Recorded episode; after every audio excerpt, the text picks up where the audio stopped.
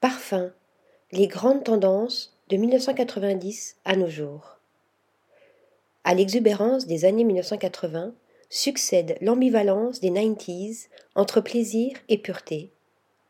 Le marketing et la mondialisation imprègnent les décennies suivantes, un contexte à l'ombre duquel émerge la parfumerie de niche.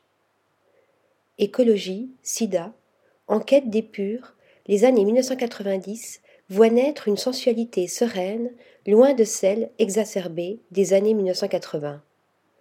Une vague de fraîcheur déferle autour des notes aquatiques, à l'image de l'Odyssée 1992 et d'une parfumerie androgyne dans le sillage de Sikawan en 1994.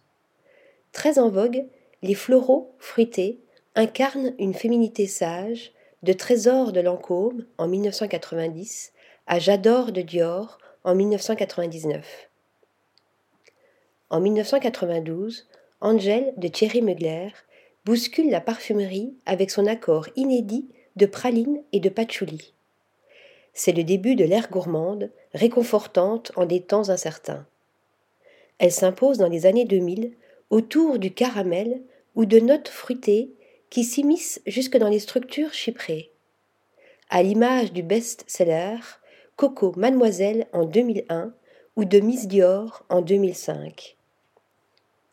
Les indices glycémiques explosent la décennie suivante avec les succès de La vie est belle de Lancôme en 2012 et de Black Opium en 2014.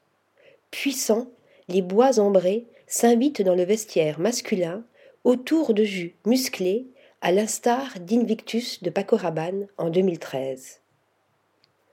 En marge de cette course à la rentabilité éclot une parfumerie confidentielle. Dans les années 2000, les marques de niche cultivent une écriture singulière, authentique, à l'image de Diptyque, l'artisan parfumeur ou Frédéric Malle. Cet essor menace les grandes maisons qui créent leurs gammes exclusives. Mais ce courant n'échappe pas au roi marketing. Les marques prolifèrent.